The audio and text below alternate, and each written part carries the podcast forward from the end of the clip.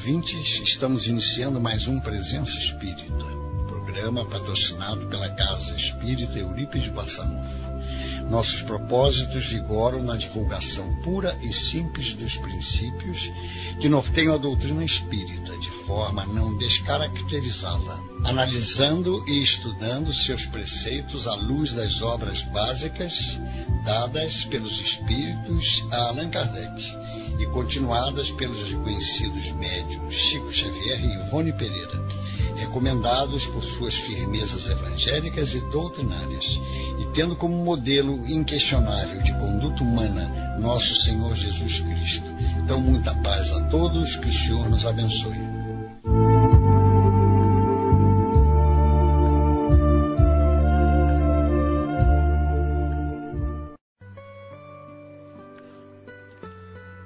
Boa noite, queridos ouvintes. Eu sou Sônia Campos. Mais uma vez estamos juntos pelas ondas da Rádio Rio de Janeiro no programa Presença Espírita para conversarmos sobre as mensagens que Jesus nos deixou. Na noite de hoje, nós vamos refletir sobre uma parábola. Só para lembrar, as parábolas são comparações e Jesus comparava as coisas espirituais com as coisas materiais, coisas do dia a dia, para que as pessoas entendessem. Por exemplo, para os lavradores, né, os agricultores, ele contou parábolas do semeador, do joio e do trigo, porque aquelas pessoas lidavam com a terra, lidavam com as sementes, lidavam, tinham que é, colher o trigo, separar do joio. Então ele usava né, o dia a dia das pessoas para elas entenderem melhor a sua mensagem. Para os pescadores, por exemplo, ele falou na rede de pescar, falou na pérola. Então, Jesus era um mestre por excelência, né? Então ele tinha um processo muito prático, muito didático, porque a maioria dos que o ouviam tinha pouca instrução a maioria era até completamente analfabeto. Eles é, conheciam a lei, a Torá, a lei de Moisés, porque ouviam, né, na sinagoga, no templo de Jerusalém e tal, mas não liam, né? Então, fazendo comparações com a vida cotidiana das pessoas, ele passava os seus ensinamentos de uma forma que elas podiam entender. Então, toda parábola tem um símbolo material e um símbolo espiritual. E para nós começarmos a, a nossa conversa né, dessa noite, eu escolhi a parábola dos trabalhadores da última hora. Esta parábola foi dita numa região chamada Pérea, porque havia o Império Romano dominava aquela região, né? E da Palestina e havia subdivisões, né? Judéia, Samaria, Pérea. Então nessa região aí da Pérea foi que é, Jesus então ensinou através da parábola dos trabalhadores da última hora. E para a gente compreender melhor, no tempo de Jesus, o dia era dividido em quatro partes. A primeira hora ia de seis às nove horas da manhã. A segunda hora, de nove ao meio-dia. A terceira hora, do meio-dia às quinze horas. A quarta hora, das quinze às dezoito horas. Vocês, por favor, me permitam ler a parábola, porque é para relembrar os que já conhecem e, por acaso alguém desconhecer, é importante a gente ter o texto. Então disse Jesus nessa parábola: O reino dos céus é semelhante a um pai que, ao romper do dia, saiu para contratar trabalhadores para sua vinha. Combinou que eles teriam uma moeda por jornada de trabalho. Novos trabalhadores foram contratados na terceira hora, na sexta e na nona, sendo também enviados à vinha. Na décima primeira hora, encontrou outros que estavam sem nada fazer e lhes disse: Por que permanecei aí durante todo o dia sem trabalhar? foi porque ninguém nos assalariou, assalariou, disseram. E Jesus lhes disse: Ide também para a minha vinha. À noite, o senhor da vinha disse àqueles que tomavam conta dos seus negócios: Chamai os trabalhadores e pagai-lhes, começando pelos últimos até os primeiros. Aqueles que vieram para a vinha apenas na décima primeira hora receberam uma moeda cada um. Os que foram assalariados primeiro julgaram que deveriam receber mais, mas só receberam uma moeda cada um. E ao recebê-la, murmuraram contra o pai de família, dizendo: Os últimos trabalharam apenas uma hora e pagaste tanto quanto a nós, que suportamos o peso do dia e o calor. Como resposta, disse o pai: Meu amigo, não cometi injustiça convosco. Não combinamos receberdes uma moeda por vossa jornada? Tomai o que vos pertence e ide. Quanto a mim, quero dar a este último tanto quanto dei a vós não, é, não me é permitido fazer o que eu quero? Vosso olho é mau porque eu sou bom? Assim, os últimos serão os primeiros, e os primeiros serão os últimos, porque muitos são chamados e poucos os escolhidos. Então, tal como nos dias atuais, os boias frias, que no Brasil a gente conhece, já ouviu falar, os boias frias então ficam na praça, esperando que alguém os contrate para cortar cana-de-açúcar, para colher café. Então, assim, no Brasil de hoje, existem esses trabalhadores que ficam lá esperando o contrato para ir trabalhar na, na, na cana-de-açúcar, na colheita da cana do café. E era também costume na Palestina que os homens se reunissem na praça da aldeia à espera de contrato para a colheita da uva. Essa parábola, à primeira vista, parece difícil de interpretar, não é? Porque, veja bem, compara o reino dos céus, onde tudo é justo, com uma situação aparentemente injusta. Poxa, como é que vai ter a mesma remuneração aquele é, cuja jornada de trabalho começou no início do dia, trabalhou o dia todo, e aquele que chegou por último ganhar a mesma coisa, como é que pode, né? Então, a mesma remuneração para a jornada de trabalhos desiguais? Acontece que toda a parábola, como foi dito no início, tem um símbolo material e um símbolo espiritual. Ao analisar o seu simbolismo, nós podemos perceber que não é bem assim que a coisa acontece no plano espiritual. O merecimento para receber o salário não é medido pelas horas de serviço, e sim pela produtividade. Para fazer o mesmo serviço, alguns precisam de 12 horas, outros de 9, outros de 6, outros de uma hora só. Vamos fazer uma comparação em termos espirituais. O número de reencarnações necessárias para o aperfeiçoamento de cada um varia. Alguns se adiantam, outros ficam marcando passo. Então, claro que aqueles que vão receber o salário espiritual de chegar a um plano melhor é igual àquele que ficou parado marcando passo, não se adiantou, não escolheu é, de forma é, responsável né, as escolhas que a caminhada na vida lhe apareceu. Mas o importante é nós sabermos, e é um aspecto muito consolador, é que todos receberão o seu salário. Ninguém vai ficar sem receber no final. Isto é, nosso salário espiritual é a nossa elevação nas escalas dos espíritos, atingindo a felicidade dos espíritos puros, porque para isso nós fomos criados.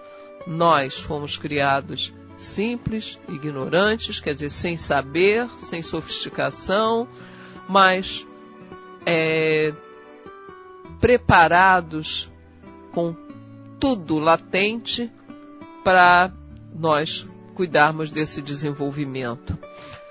na parábola, é, Jesus não fala em patrão. Ele diz um pai, né? O pai representa Deus. A vinha representa o universo. O trabalho na vinha, a ação no bem para a aquisição de virtudes. As horas, qualquer período de tempo. O salário é a felicidade que Jesus avisou que não é deste mundo. Quem são os trabalhadores? Toda a humanidade. Os trabalhadores da primeira hora? Moisés, os profetas, os apóstolos, que vieram para iniciar a semeadura da palavra. E os trabalhadores da última hora? Quem seriam eles? Interessante que Jesus não coloca a figura de um patrão, e sim de um pai porque o Pai nos aproxima mais de Deus. Nós sabemos que Deus não é um velho de barba branca, que, sabe, sentado num trono. Deus é uma força superior, uma energia, princípio de tudo, princípio e o fim, alfa e o ômega, enfim. Mas nós, e Jesus entendia muito isso, tão carentes que ainda somos, precisamos de colo, precisamos de um pai provedor, por isso que ele nos ensinou a oração do Pai Nosso, quando nos dirigimos a Deus como um pai, um pai que nos sustenta, né? Que nos é, consola, enfim. Então, esse pai só combinou o valor com os trabalhadores da primeira hora.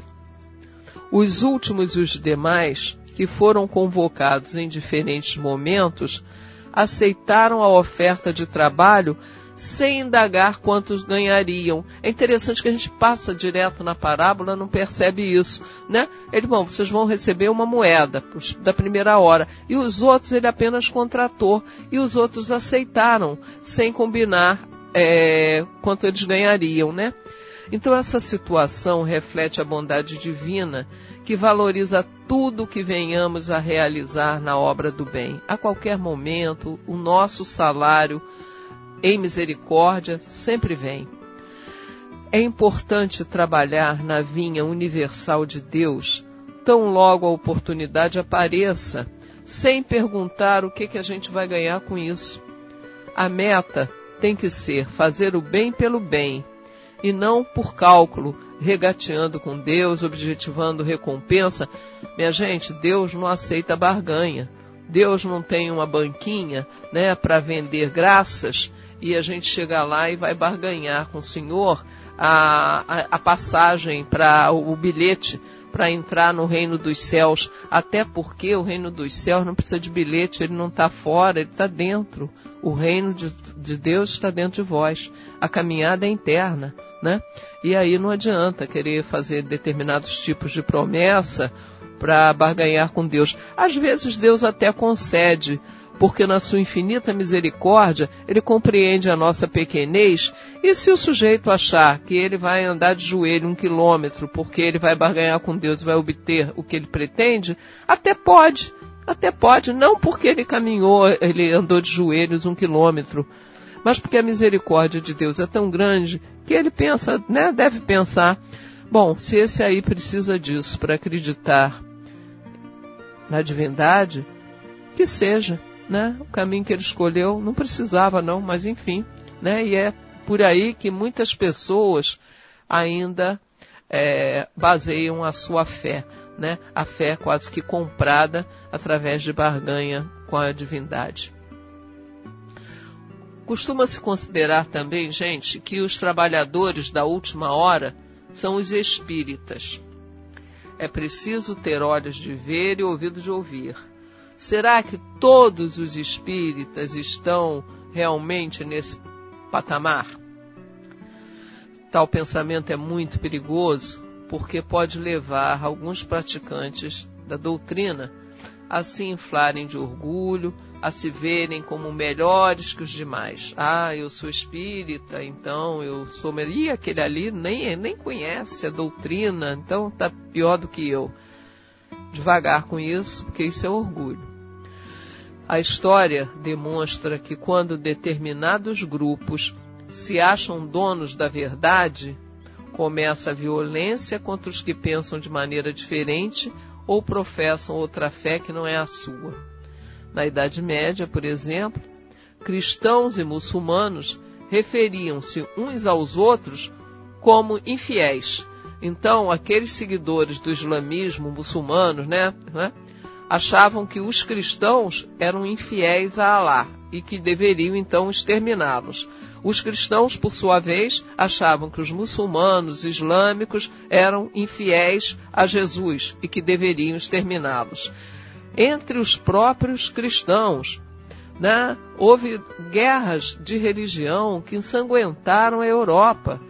Protestantes contra católicos, quem estivesse no poder no momento destruía o, o membro da outra, da outra crença. A Inquisição cansou de mandar para a fogueira os que não rezassem pelo seu credo. Então, gente, cuidado, nós espíritas, de não pensarmos que nós somos os trabalhadores da última hora escolhidos pelo Pai.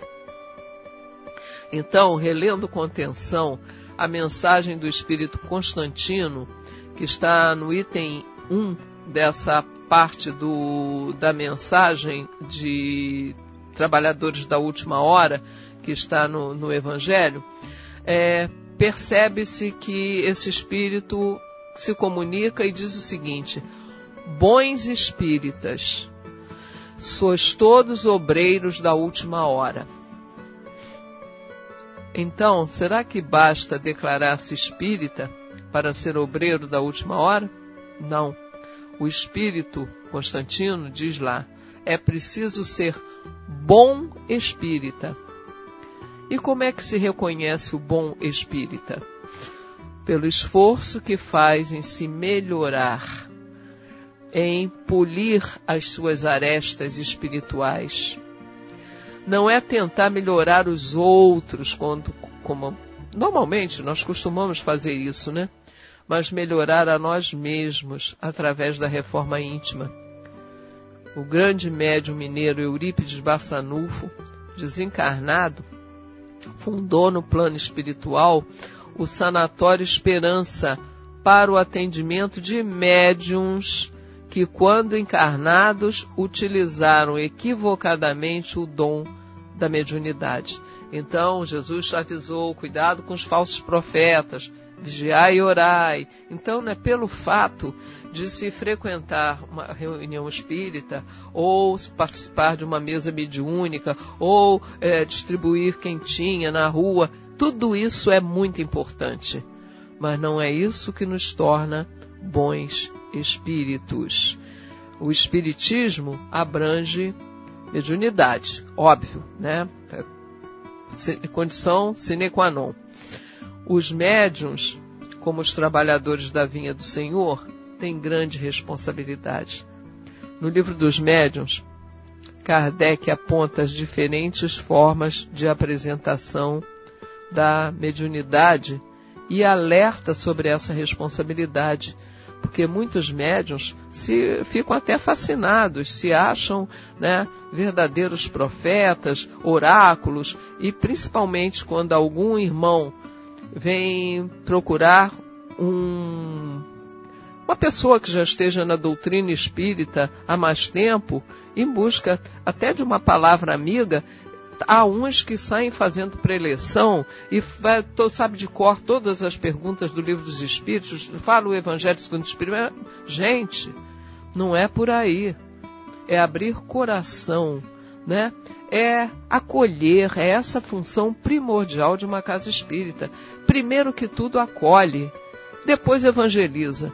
Mas se você não souber como receber com o coração aberto aquele que, que está sofrendo, não adianta você tentar evangelizar né? Porque a pessoa vai rejeitar. Quer primeiro ser consolada. E é isso que a gente precisa aprender a fazer sem se achar paradigma de coisa nenhuma, de virtude nem nada. Então é preciso ser um bom espírita.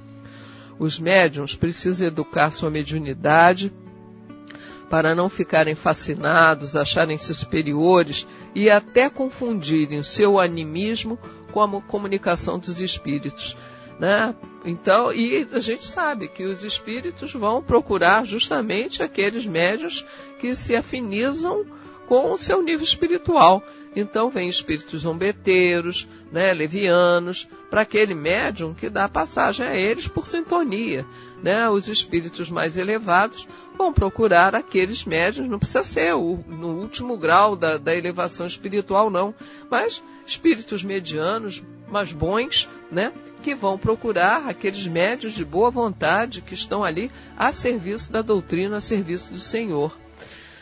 Então, o obreiro da última hora tem direito ao salário.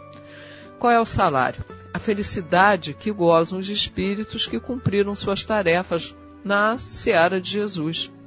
Mas é preciso que a boa vontade o haja conservado à disposição daquele que o empregaria. Tem direito ao salário, porque desde a alvorada esperava com impaciência aquele que por fim o chamaria para o trabalho. Seu retardamento não se deu por preguiça ou indecisão. E a gente sabe, né, que quando o trabalhador está pronto, o trabalho aparece.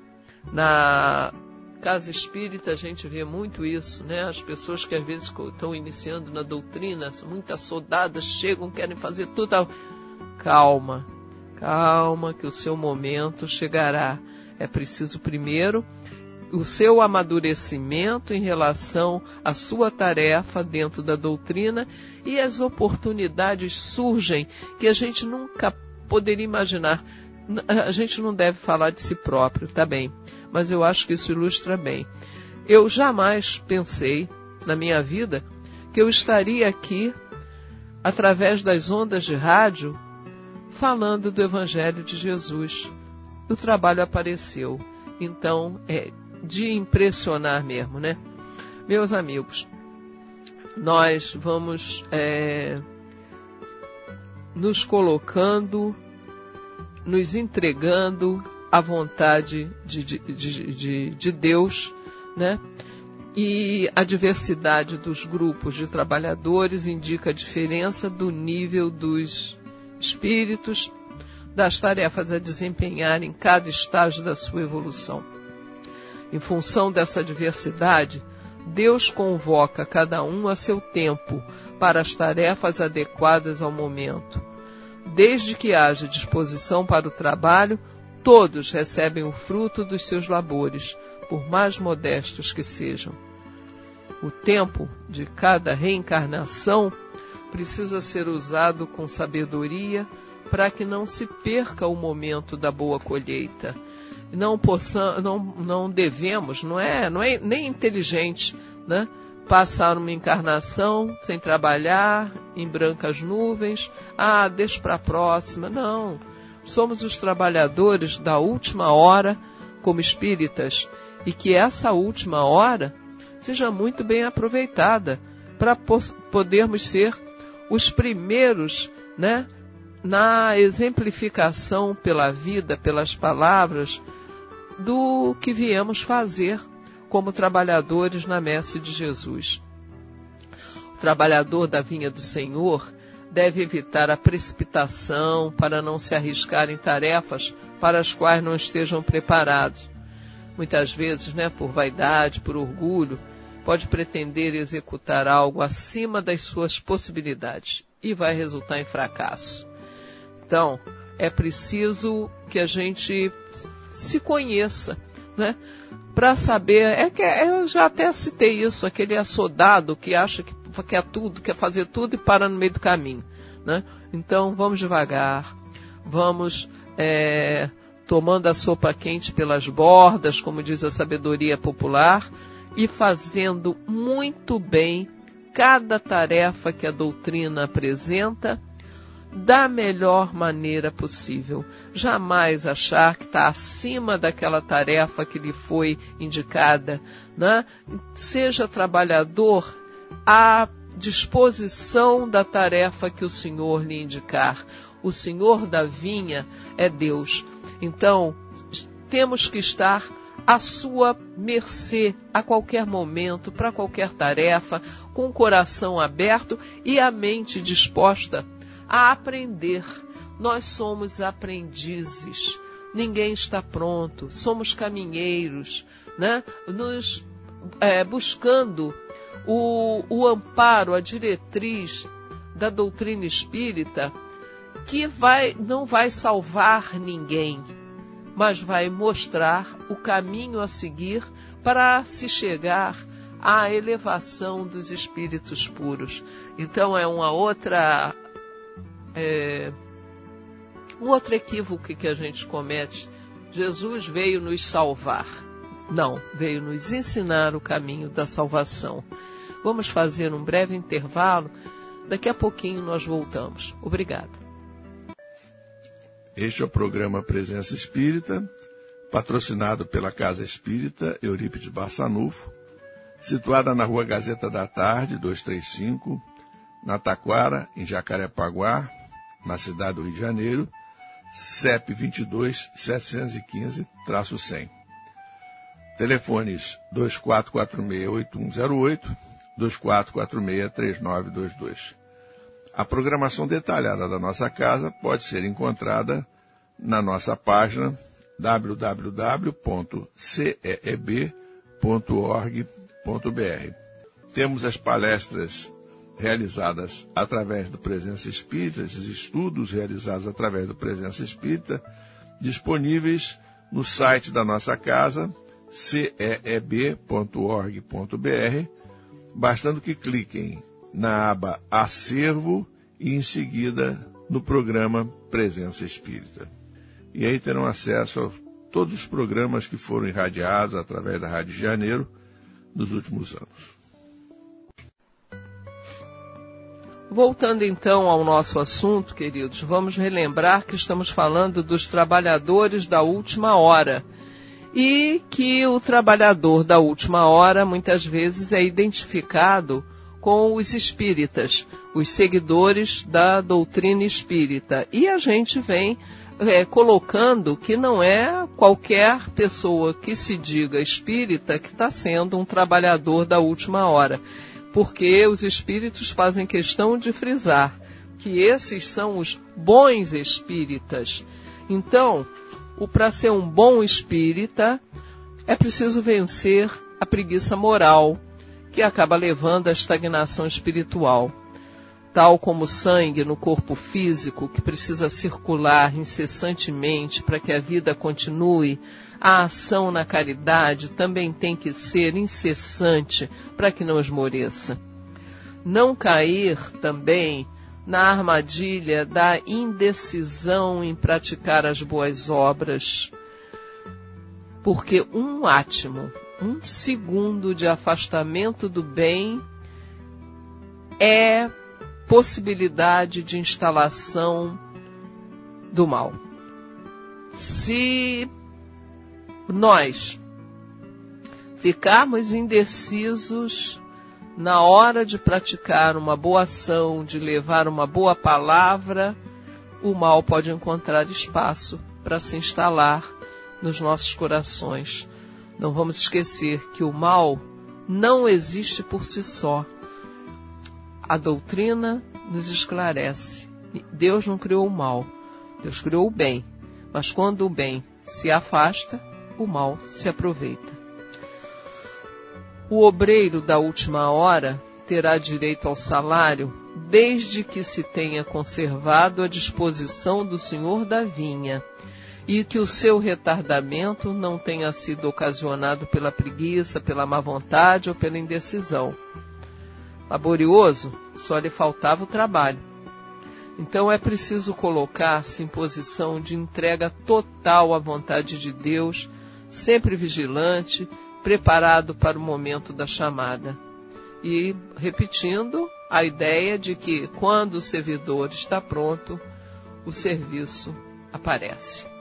Isso é explicação de André Luiz, tá? pela psicografia do nosso Chico Xavier. Nós sabemos que Deus não tem preferidos, Deus não privilegia nenhum de seus filhos. Quando a parábola refere-se à reclamação dos trabalhadores que se sentiram prejudicados por haverem trabalhado um tempo mais longo, Jesus nos chama atenção para um sentimento e volta e meia isso aparece.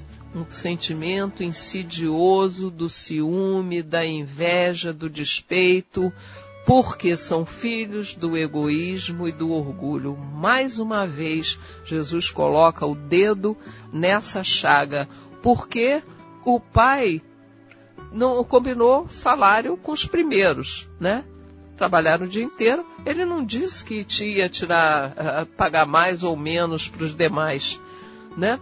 Então, os espíritos batem muito nessa tecla. Então é um sinal de que nós precisamos ficar muito alertas, né? Os trabalhadores da primeira hora receberam exatamente o que havia sido combinado. Eles não foram é, prejudicados, mas ficaram incomodados pelo fato de os da última hora receberem o mesmo pagamento. O pai de família então retrucou: vosso olho é mau porque eu sou bom? Às vezes, gente, incomoda mais premiar os bons do que punir os relapsos. Eu, uma amiga professora fez a seguinte experiência. Toda vez que ela passava uma tarefa, sempre tinha aqueles que não faziam e aqueles que realizavam a tarefa bonitinho, entregavam no prazo e ela sempre tirava ponto dos que não faziam. Não adiantava nada, eles continuavam sem fazer porque já eram relapsos mesmo. Aí ela resolveu mudar a tática. Começou a dar ponto aos que faziam a tarefa e não tiravam tirava nada dos que não apresentavam trabalho. Eles ficaram, os que não faziam, muito mais incomodados porque os outros ganharam do que eles não terem ganho, mas também não terem perdido. Quer dizer, como a gente ainda é imperfeito, né? Como a gente ainda está muito voltado para o próprio umbigo, para o egoísmo, para o orgulho e por ter ciumeira em relação aos nossos próximos, né? Ninguém tem o direito de se considerar credor de Deus pelo bem que realiza. Quem pensa assim está barganhando né, com o Criador, achando-se merecedor de um salário no mundo espiritual. Fazer o bem por interesse não vai ter nenhum mérito. Jesus nos mostra, através dessa parábola, também conhecida com o nome de Os Trabalhadores da Vinha, que temos que entender que o espírito vive além do tempo e do espaço medidos com as medidas terrenas, materiais o tempo de Deus é muito diferente do nosso. Por isso que alguns é, pedidos nossos não são aceitos no tempo que a gente quer, porque o tempo de Deus é diferente. De repente, não é bom para nós nessa reencarnação. Nós vamos receber sim, mas em outro momento, de repente até em outra vida, porque nessa aquela, aquilo, aquele nosso pedido sendo atendido iria até nos atrapalhar né? Então o espírito vive além do tempo. E cada um que acha que tem merecimento, que tem direito de ser recompensado, está se colocando na posição de credor de um Deus devedor. Como é que. Não, a gente não pode mais ter essa ideia infantil de que Deus me deve alguma coisa, então eu vou barganhar para receber o que eu acho que eu mereço, né? Quem já, tem, ah, já atingiu essa compreensão vai trabalhar, isto é, vai realizar as boas obras de graça, pela graça e para a graça de Deus, dando graça a Deus por tudo que surge na sua vida, em tudo dai graças. Nós temos sim é que nos tornar receptivos as imensas graças que recebemos do Criador, aprendendo a agradecer tudo o que acontece nessa nossa trajetória, seja a dor, no momento de dor, saber que passa, valorizar os momentos de amor, amor que recebemos, amor que precisamos aprender a dar, né? aprender que temos que imitar a natureza. Eu nunca vi uma árvore reclamar porque está sol, porque está frio, está chuva, está mais ou menos. Ela pode até sentir suas folhas ficarem amareladas, né, pelo excesso de sol, pela falta de chuva, mas ela não fica bradando seus galhos, né, revoltada com o Criador, nem deixa de dar flor, nem deixa de dar fruto, embora possa ser de menor qualidade. Então nós temos que aprender a dar graças por tudo que nos acontece sem barganha, né? Porque senão nós não estamos percebendo que o que emana de Deus tem um propósito. Todo propósito de Deus é justo, é bom para todos os espíritos. É tudo que nós precisamos. Então tem que esquecer um pouquinho essa história de o que que eu mereço. É, eu mereço. Olha, esse julgamento é muito pessoal, muito particular, né? E a gente fica achando que tem que ser medalhado pelas coisas ínfimas que faz, recebendo sempre um salário muito alto. Nós, como espíritas, conhecedores da doutrina, conhecedores da mensagem de Jesus, já sabemos que a atitude tem que ser inteiramente diferente. Temos que aprender a pedir menos e agradecer mais. Né? Os trabalhadores da última hora não começaram do zero, não. Seu trabalho veio baseado na obra dos profetas, recomeçaram a obra que iniciaram em reencarnações precedentes, jamais esclarecidos espiritualmente. Então, não estavam ali é, começando uma reencarnação, mas já vinham né, de reencarnações anteriores que nós não conhecemos, muitas vezes sofridas, com renúncias, mas vencendo vícios, mas é, procurando o autoaprimoramento. Né? Então, não estavam ali começando do zero. O reino dos céus, portanto, é semelhante a um pai de família. Pai de família justo. O que, que é justo? É o que não sobra nem falta. É o meio termo. É o que é perfeitamente cabível na necessidade espiritual de cada um. Né? O pai de família justo distribui a cada trabalhador o salário justo de acordo com o valor do serviço realizado e não do tempo empregado para realizar esse trabalho. Então, quando os trabalhadores da primeira hora foram cobrar a injustiça do salário, porque, puxa, nós trabalhamos o dia todo, trabalharam o dia todo porque estão começando, começando de repente nas primeiras reencarnações, começando no entendimento de Jesus, Só aqueles que já têm esse caminho preparado é que podem é, receber não a mais, mas o mesmo prêmio estabelecido por Deus para todos nós, que é a felicidade dos espíritos puros. Então é por aí que a gente não pode pretender ter um salário além do que o especificado para toda a humanidade. Jesus veio nos mostrar que ninguém é criado diferente, que Deus não tem preferências, não, tem nenhum melhor que o outro.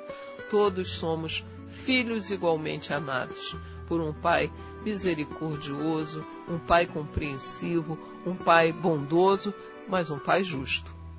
E que a sua misericórdia nos alcança sempre, mas que nós não podemos comprar jamais a misericórdia divina, né? Ela nos é dada em forma de graças. Então, tanto merece o reino dos céus aquele que precisa de um número imenso de reencarnações para realizar a obra na vinha do Senhor, quanto aquele que se esforça mais e um número menor de reencarnações compreende a necessidade de ir se ajustando às leis divinas. Como é que, que diz assim? É, na linguagem popular, né? Cai a ficha mais rápido. Então é ter a mente aberta, o coração preparado para entender, para vivenciar, para seguir a caminhada recebendo o salário justo. Agora, aquele que fica adiando né, a sua tarefa, a, a, ah, deixa para outra reencarnação. Ué, vai receber o, a, o prêmio, mas vai demorar mais a chegar lá, né? Todos receberemos o salário da felicidade espiritual para a qual fomos criados a escala da evolução espiritual vai do átomo ao arcanjo. A doutrina não é criacionista.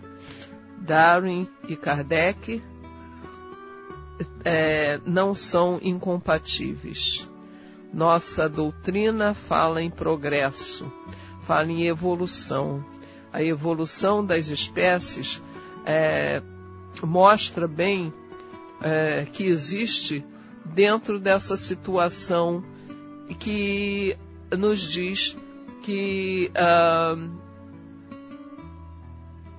a evolução vai do átomo ao arcanjo, isto é, da bactéria inicial, passando inicialmente pelo reino mineral, o reino vegetal, o reino animal, para chegar no reino nominal. Então, são tarefas a partir do momento em que o homem se diferencia dos outros animais pela capacidade de decidir, de escolher, que ele toma consciência de si próprio e daí ele evolui para a consciência de que pertence a algo maior e de que existe um Deus criador, ele já está nas suas primeiras tarefas na vinha. São as primeiras reencarnações no planeta, que ele pode acelerar, porque os, os exemplos são inúmeros, e pode retardar, se ficar parado à margem do caminho. Nós temos que, individualmente, tomar consciência disso, de que estamos em pleno processo evolutivo. Vamos chegar à angelitude. O que, que são anjos? Não são aqueles serizinhos alados que ficam, alguns imaginam, como um querubim gordinho de, de asinha, cachinhos dourados, ou aqueles arcanjos enormes. Anjos são espíritos puros, mas que foram criados como todos nós. Deus não privilegia ninguém. Então, se atingiram a etapa de espíritos puros, foi por causa da sua caminhada, né? Então, vamos tentar apressar a chegada ao nosso destino. Sem preguiça, sem hesitar, vencendo vícios, cultivando as virtudes. Eu queria uh, dedicar agora um momento para, como sempre, falar do nosso Chico Xavier. E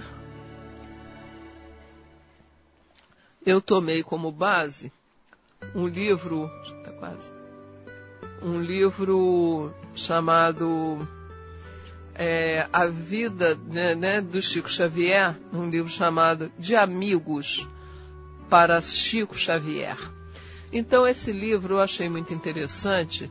É o tempo todo, né? O Chico é um exemplo e os amigos que conviveram com ele mostram, né, a cada momento que ele teve seus momentos de fraqueza. Também a gente não pode imaginar que o Chico foi criado perfeito, né?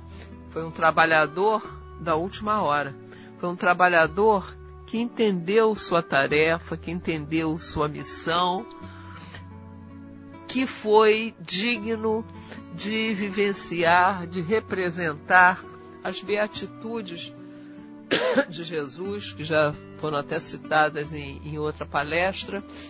Então é o nosso Chico que é apresentado por diversos amigos que conviveram com ele. E um desses amigos que dá o seu depoimento é também o grande médium baiano Divaldo Pereira Franco. Divaldo é, digamos assim, o porta-voz de um espírito de luz chamado Joana de Ângeles.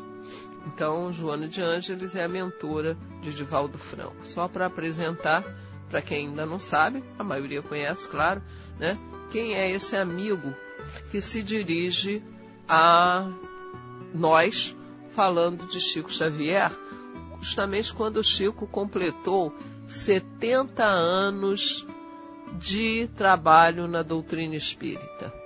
Então ele começou jovem e aos 70 anos de doutrina, né, foi então reconhecido, homenageado e Divaldo é, vai se expressar a, ele tem uma linguagem assim muito característica, né? Mas ele se expressa a respeito do Chico, porque Divaldo era um jovem, estava iniciando seu trabalho mediúnico e vai conhecer então Chico Xavier. E a sua impressão a respeito do nosso Chico é assim a melhor possível, né? Então diz o Divaldo lá: a vida de Chico transcende o habitual, o conhecido. As lutas revigoram-no. As enfermidades não o impedem de prosseguir clareando as vidas. O combustível que o mantém, ele aure de Jesus, o vencedor invencível, a quem doou a vida. Então vejam, de onde Chico Xavier auria, né? esse vigor espiritual num corpo físico tão frágil de Jesus, a fonte de água viva, né? O vencedor invencível. Então Chico se dedicando à tarefa de missionário de Jesus, né? É nele que ele aure a força espiritual para clarear as vidas e prosseguir na sua jornada de missionário. Assim, continua Divaldo. Assim, Chico prossegue, incorruptível e fiel, trabalhando e ensinando pelo exemplo. O elogio não o afeta, a ofensa não o alcança. Sofre em silêncio, confia e espera. A semelhança de uma estrela, paira no véu da noite derramando a bênção de luz sobre todos, bons e maus, a todos amando. Vamos refletir. Paira como se fosse uma estrela, distribuindo luz, como realmente as estrelas fazem. A nossa estrela, mãe, a estrela que nos dá a vida é o sol, não é? E o sol não escolhe quem ele vai iluminar, quem ele vai aquecer bons ou maus, a todos o sol ilumina. E Chico jamais rejeitou ninguém, por mais humilde ou mais rico ou mais poderoso, é, famosos, é, desconhecidos, todos que o procuravam, ou pela dor, ou pelo amor, ou em busca de conhecimento, a todos ele atendia com a bondade e a paciência que sempre o caracterizou, né? Diz ainda Divaldo Franco: O meu profundo respeito, amor e gratidão ao médium Francisco Cândido Xavier fazem considerá-lo a mais nobre e fiel antena psíquica do século XX. Suas faculdades paranormais reúnem as conquistas da mediunidade superior. Homem de valor moral irrepreensível, o cristão por excelência, fazem dele o espírita legítimo. A dedicação ininterrupta, mesmo com a saúde abalada, carregando a cruz de muitos sofrimentos morais, sem queixar-se, sem lamentar-se, sem agredir, embora agredido, sem perseguir, não obstante perseguido vezes sem conta, Chico constitui um marco histórico na humanidade em geral e no movimento espírita em particular. Embora ele se considere um cisco, é óbvio que tem clara e nítida a consciência do ministério que sempre exerceu e dos valores morais que lhes são conquistas inestimáveis, realizadas a grande sacrifício. É importante essa observação do Divaldo Franco, né? Ele, na sua humildade, dizia, o nome dele terminava em Cisco, Francisco. Ele era um Cisco, mas tinha consciência de que veio realizar um trabalho espiritual da melhor importância e da maior responsabilidade. Assume e realiza, né? Deste modo e por muitas outras razões, diz Divaldo, considero-o um apóstolo da nova era que me merece carinho, gratidão e devotamento, credor de serem os seus exemplos de vida seguidos com segurança por todos aqueles que aspiram à libertação de si mesmo e das suas paixões perturbadoras. Um outro amigo, também Hugo Gonçalves, conviveu com Chico e diz o seguinte: sua aura de paz tranquiliza. O perfume que dele emana demonstra sua grandeza. Seus atos revelam um manancial de amor, fonte que descedenta. Então, servo de todos, assim é o Chico. Espírito valoroso e que mereceu que espíritos de escola caminhassem com eles a indicar seus passos. Então, meus caros amigos, eu concluo essa nossa conversa dizendo que Chico Xavier é o exemplo mais perto que nós temos de um trabalhador de última hora. Fiquemos com Jesus nos nossos corações.